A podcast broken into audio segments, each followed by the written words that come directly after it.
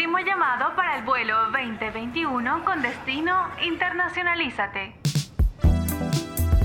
Estimados pasajeros, aprochen sus cinturones, que en unos segundos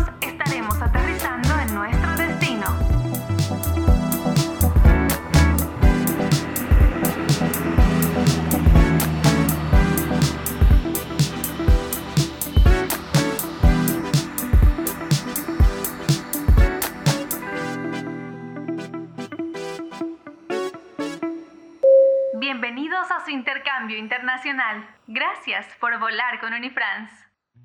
Conviértete en un profesional con visión global. Amplía tus fronteras. Descubre el mundo. No pierdas tu oportunidad. Internacionalízate.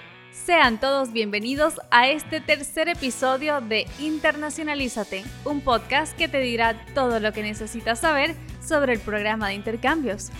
Yo soy Laura Leigue y los estaré acompañando en este maravilloso viaje sonoro que nos brinda Unifrance.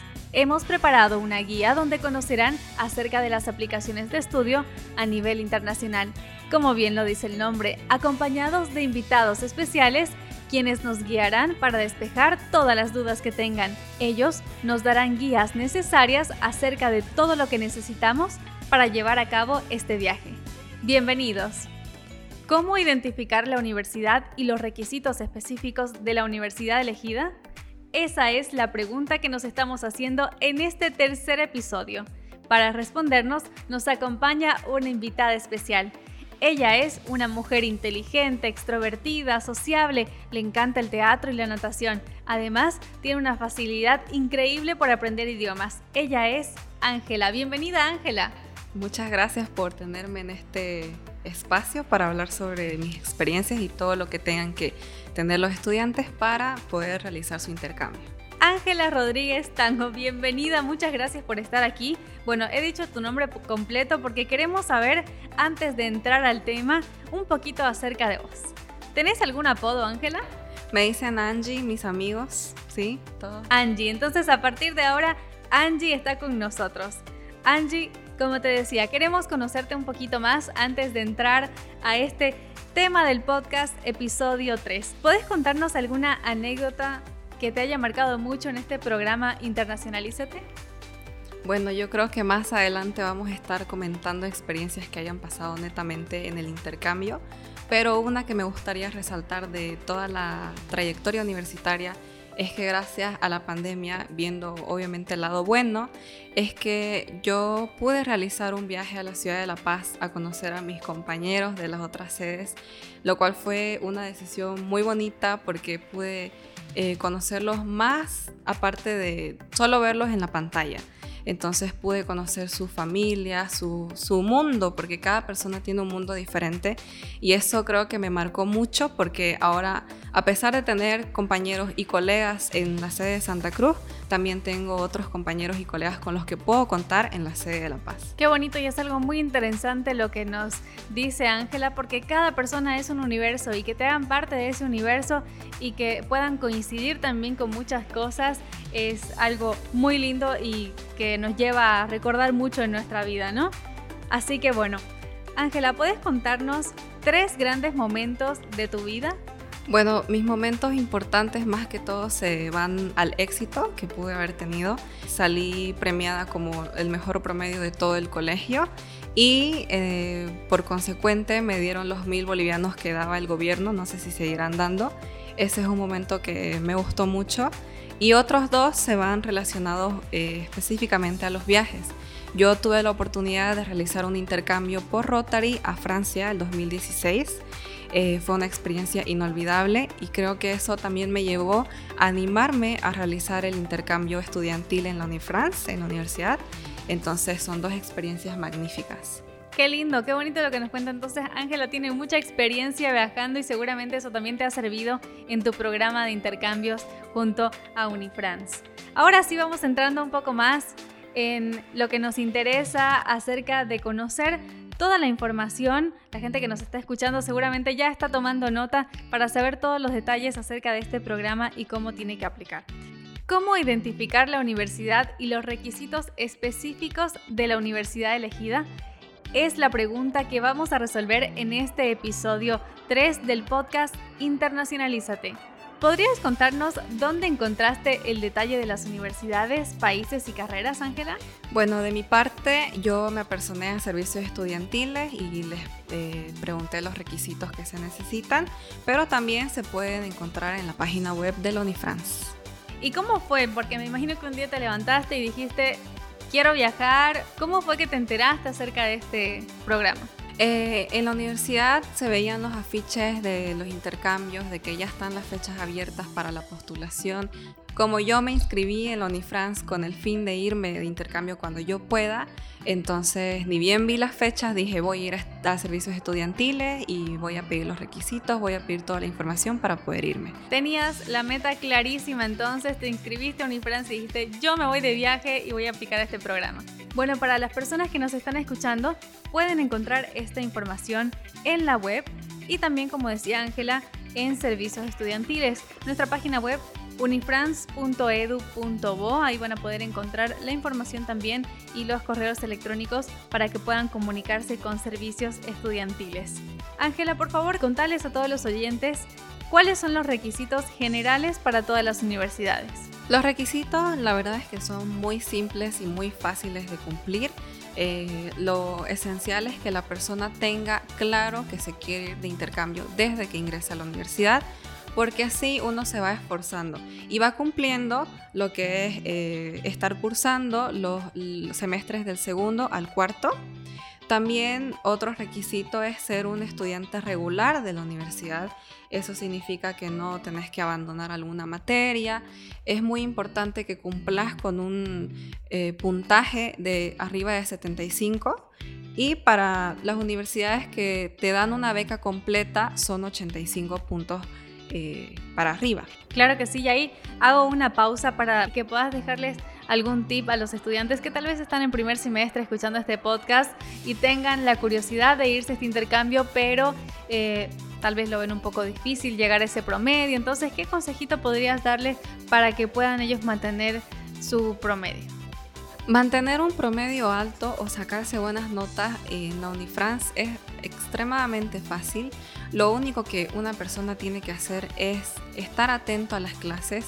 Tal vez uno piensa las clases virtuales, me distraigo, me voy a Instagram o al mismo tiempo estoy viendo la tele, pero no nos cuesta nada estar atentos esas dos horitas o hora y media en el que el profesor nos va a estar dando las clases, nos va a estar dando, nos va a estar compartiendo de sus conocimientos.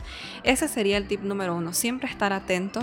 Si uno se queda con alguna duda, siempre preguntarle sin tener miedo sin tener ese pensamiento de que, pucha, ¿será que yo soy la única que no entiende este tema y todos me van a ver como una burra, digamos, que no entendió? Más o menos así. Entonces, siempre estar atentos, eh, realizar las preguntas o las dudas que nos queden y más que todo realizar las tareas. Nada nos cuesta investigar, entrar una media hora, ver lo que es el tema de la tarea, realizarla y mandarla y con eso es más que suficiente para tener un promedio muy bueno. Me parece excelente. Bueno, yo les dejo un tip también. Tomar apuntes es muy importante. Como ahora todo es virtual y los PDFs que nos mandan tal vez se quedan en descargas, no los vemos y etcétera. Tomen nota, tomen apuntes de cosas muy importantes que tal vez el docente pueda estar transmitiendo en ese momento, porque la memoria es frágil, así que se nos pueden olvidar cosas y cuando ya nos toque el examen podemos ir repasando acerca de nuestros apuntes. Así que bueno, ahí son pequeños tips para que ustedes también se sientan motivados de que no es nada difícil, simplemente se necesita constancia y concentración, Ángel. Claro, otro requisito es que no tenemos que tener ninguna materia reprobada. Es muy importante este punto porque sin las materias todas aprobadas no podemos irnos de intercambio. Eh, otro punto sería tener un aval del jefe de carreras que esté certificándonos que nosotros nos podemos ir de intercambio. Eh, el, jefe de carreras va a ser el que va a ver nuestro historial de notas, nuestro historial de las materias aprobadas o reprobadas.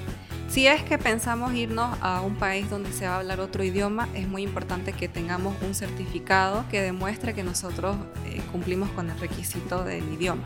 Claro que sí, este punto es muy importante porque no nos olvidemos que vamos a estar en un país diferente, así que si quieren aplicar a una universidad con un idioma extranjero y ustedes ya lo manejan, vayan practicándolo, el speaking y todo eso, porque ya en el momento es diferente también. Otros eh, últimos requisitos sería tener el pasaporte vigente, que sin eso obviamente no podemos viajar. Eh, cumplir con los procedimientos y los requisitos y las fechas establecidas. Este tema es muy importante. Estamos hablando de documentos importantes, por lo cual es muy, muy, muy necesario cumplir con las fechas establecidas que nos da la universidad, el país donde nosotros nos queremos ir. Y por último, eh, tener un seguro de viaje que uno cree que no lo necesita, pero créanme que yo sí lo he llegado a necesitar estando en México, entonces. ¿En qué momento lo necesitaste? Porque es muy cierto lo que dicen, no, el seguro, ¿para qué lo voy a utilizar? Esa plata la puedo gastar en otra cosa, tal vez, pero es muy importante contar con un seguro del viajero. ¿Cómo fue tu experiencia? ¿Cómo lo utilizaste? La verdad es que fue muy chistoso y puede ser insignificante para las otras personas, pero estando allá en México en una fiesta, eh, se me salió la uña. Estábamos jugando nervioso, en el que todos teníamos que poner las manos encima del otro. Y en una de esas se me voló la uña entera. O sea, no, no se me partió, no se me rompió, se, me voló la uña entera. era un sábado en la noche, entonces el domingo, bien temprano, tuvimos que buscar un doctor porque uno piensa, ay, se le voló la uña, pero es que puede llegar a ser infeccioso y cuando uno está en otro país, uno se le llama foráneo, tiene los gastos limitados. O sea, puede ser, no, que yo me voy a otro país, que, que tengo dinero, es mentira. El dinero que los los padres le dan a uno son limitados, entonces uno tiene que ver en qué es lo mejor para gastar, por ejemplo la comida, es muy importante pagar a tiempo la renta, entonces a mí me sirvió mucho que el seguro me ayude con ese gasto de, de volarme solamente la olla. Y es bien importante lo que ella dice, el saber ahorrar, me imagino que aprendiste administrar tu dinero porque claro, como dices, hay muchos gastos cuando uno está en la casa de los padres es muy diferente, pero ya cuando te toca administrar tu dinero también eh, es importante tomar mucho eh, en cuenta ¿no? ciertas cosas que capaz no tenías en mente. ¿Cómo fue esto? ¿Aprendiste a ahorrar? ¿Seguís manteniendo ese hábito hasta ahora? Sí, lo más importante es ahorrar porque tenemos que ver los gastos prioritarios, que son la comida y la renta. Pero muy aparte de eso, tenemos que ver que el dinero nos alcance para nosotros podernos ir de viaje, conocer el país, eh, ir a diferentes lugares que nuestros amigos nos inviten. Y es feo, es feo que un amigo te diga, ay, vamos a hacer un viaje el fin de semana a tal lado y uno no pueda ir por problemas económicos. Entonces siempre uno tiene que pensar en ahorrar y en poder gastarlo en experiencias. Y aprovechar de conocer el país lo más que se pueda en esos seis mesecitos que se pueden pasar muy rápido cuando uno lo está pasando muy bien, que seguramente les va a pasar a ustedes. Así que bueno, tengan en cuenta esa observación que nos está haciendo Ángel acerca del ahorro, de administrar el dinero. Y también les dejamos un dato importante que dependiendo del país, ustedes pueden trabajar.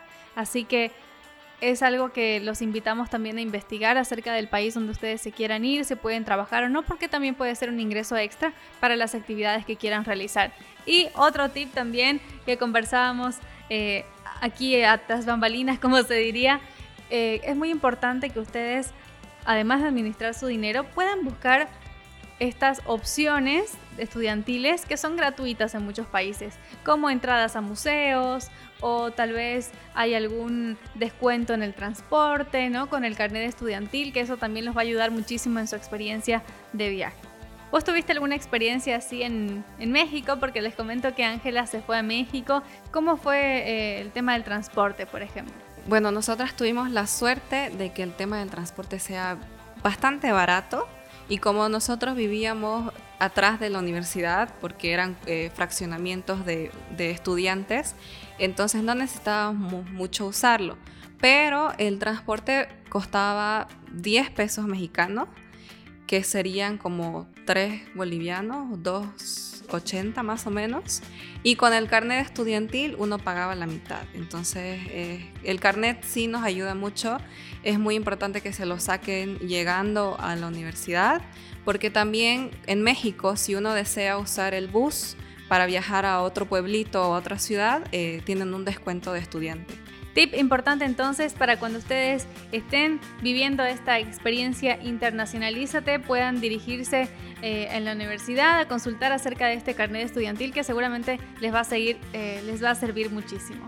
Seguimos conociendo acerca de este tema y vamos a entrar en detalle acerca de las universidades que tienen una modalidad diferente, porque claro, hablábamos de que pueden trabajar cuando estén en el país, pero eh, entendemos también que hay diferentes modalidades en este programa.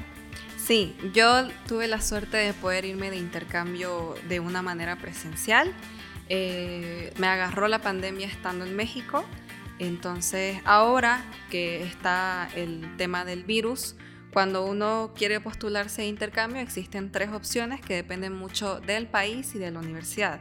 Está la opción presencial, la virtual y la híbrida. Híbrida, ¿cómo sería esto? La híbrida sería más que todo eh, una mezcla entre el presencial y el virtual. Significa que uno va a viajar al país, pero van a haber materias que las va a tener presenciales y otras que las va a tener de manera virtual. Las clases presenciales más que todo son en las universidades de España, las que tenemos virtuales son en Colombia y en México, pero la Universidad de Ibero Puebla es la que nos va a dar las clases presenciales. Y la única universidad hoy en día que nos da la opción híbrida y virtual es una, la Universidad Central de Colombia. Muy interesante lo que nos dice Ángela, así que tómenlo en cuenta para que puedan hacer la investigación acerca del país que a ustedes les interesa, qué modalidad tienen y muy importante también les damos este tip, no solamente apliquen a una universidad, porque tal vez esa universidad les diga que no, pero pueden postular a otras, así que es importante que tengan varias opciones. Ángela, hablábamos acerca de esta experiencia que afortunadamente te tocó vivir de forma presencial, ¿no?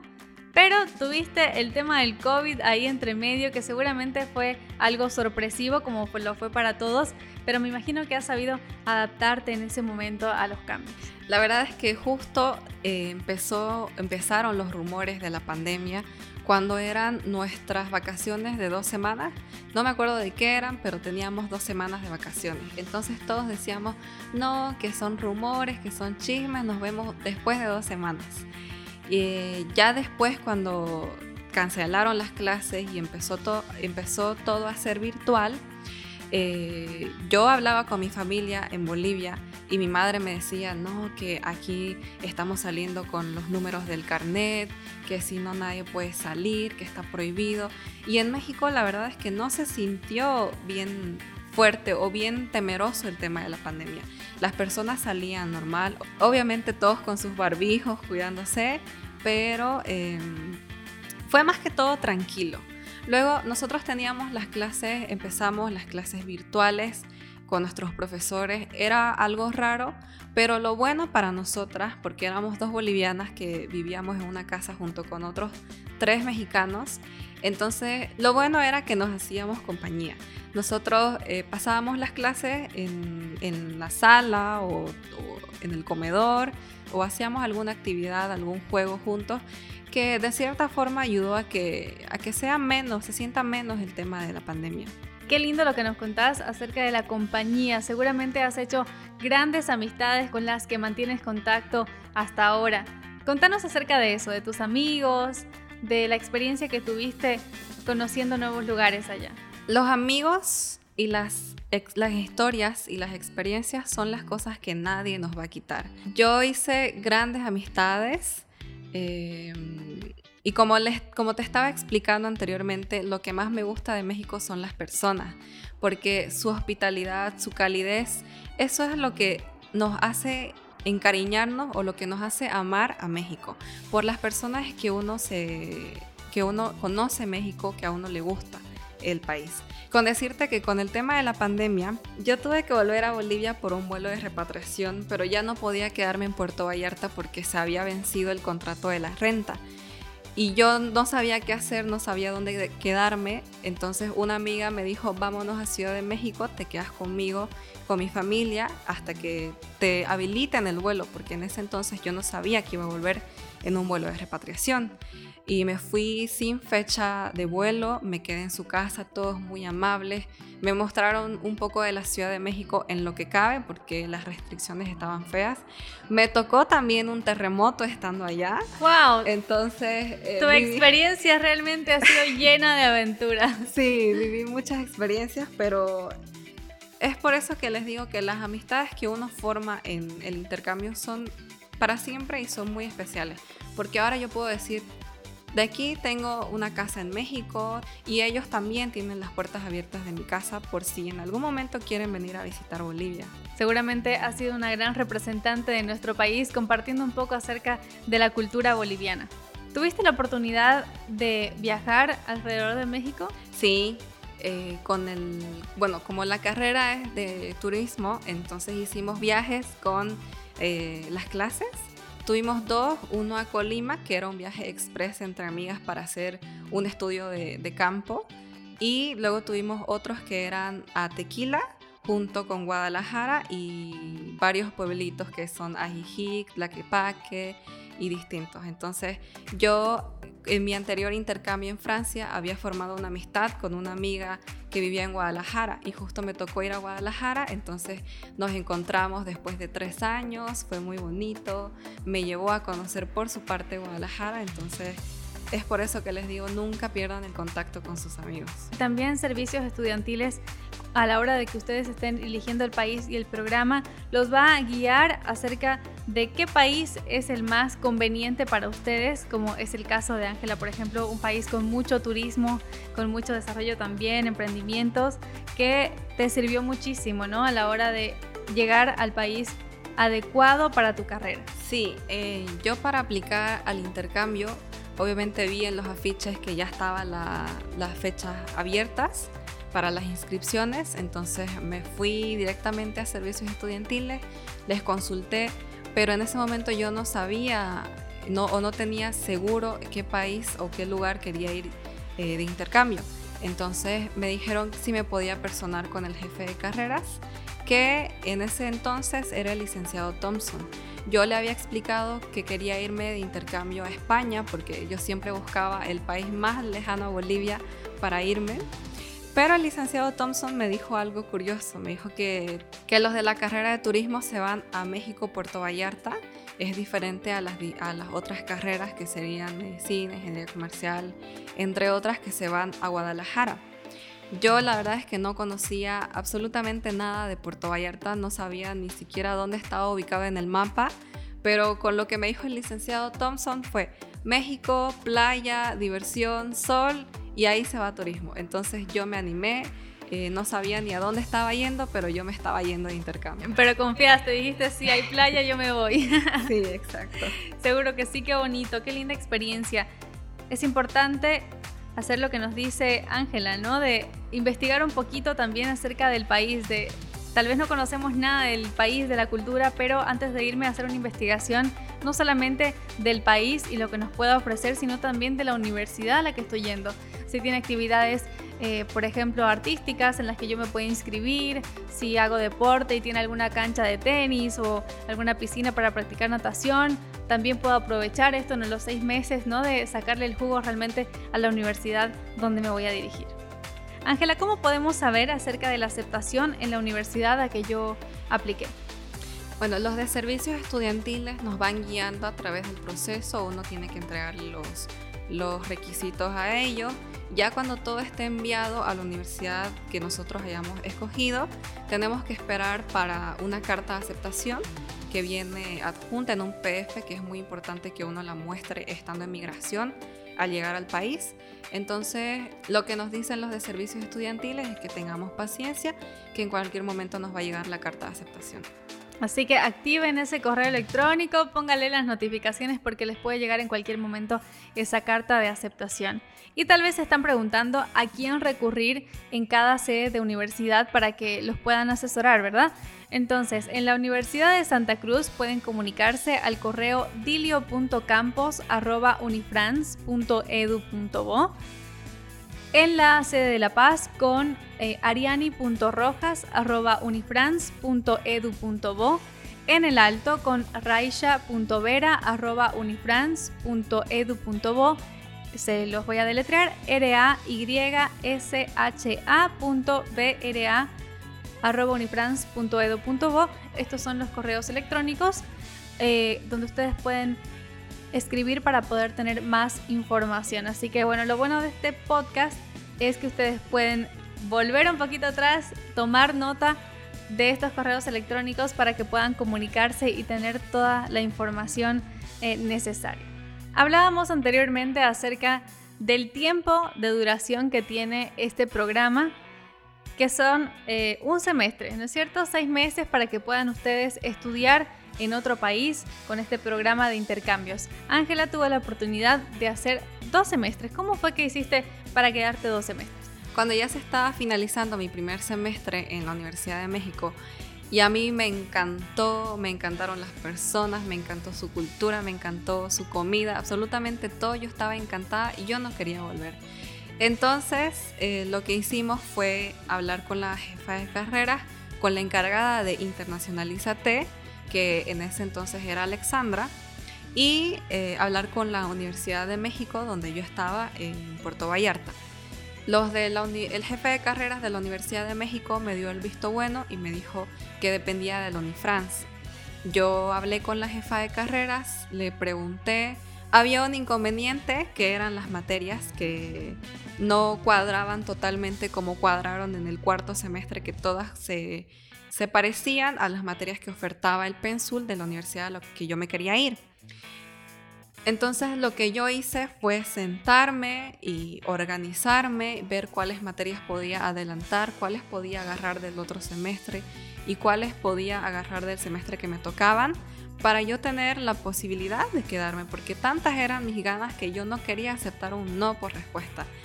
Y ya hablando con la jefa de carreras, mostrándole que yo iba a tener eh, la responsabilidad de que si en algún momento cruzaban mis materias que yo estaba adelantando, eh, yo iba a tener la responsabilidad de ponerme al día con esas materias y de tener eh, las ganas de poder sobrellevar las dos materias.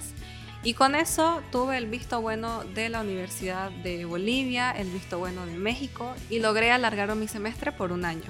Fue chistoso porque nosotros tuvimos que hablar con el decano de la Universidad de Guadalajara, que es la sede de, de México, y justo estaban los problemas aquí en Bolivia del 21F, de los problemas políticos. Entonces la pregunta que nos hizo la decana era de que si nos estábamos quedando en México para escapar de los problemas políticos de Bolivia.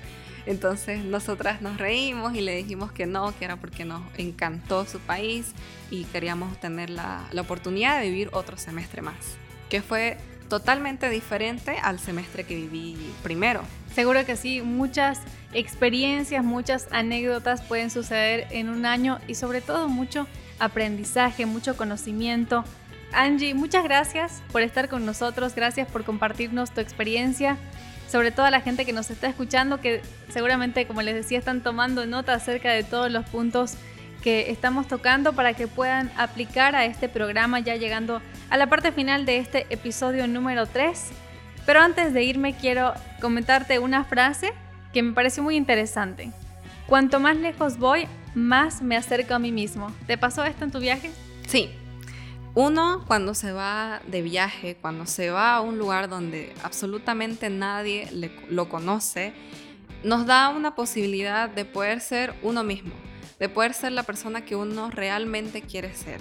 Eh, yo siempre les digo a mis, a mis amigos, a personas de semestres bajos que yo conozco, váyanse de intercambio, eh, anímense a realizar este viaje porque es una experiencia única que te va a abrir las puertas, eh, te va a abrir las puertas en el ámbito profesional, en el ámbito personal, te va a hacer conocerte como realmente uno es y te va a hacer amar viajar solo porque eso te permite conocer más personas, abrir tu, tu círculo social y salir de tu zona de confort, que es lo más importante. Seis meses que se convirtieron en un año y mucho tiempo para vivir nuevas experiencias, hacer nuevos amigos. Sin duda me imagino que tu corazón y tu mente están repletos realmente de anécdotas inolvidables y buenas personas también que marcaron tu camino en este proceso, en este programa de intercambios.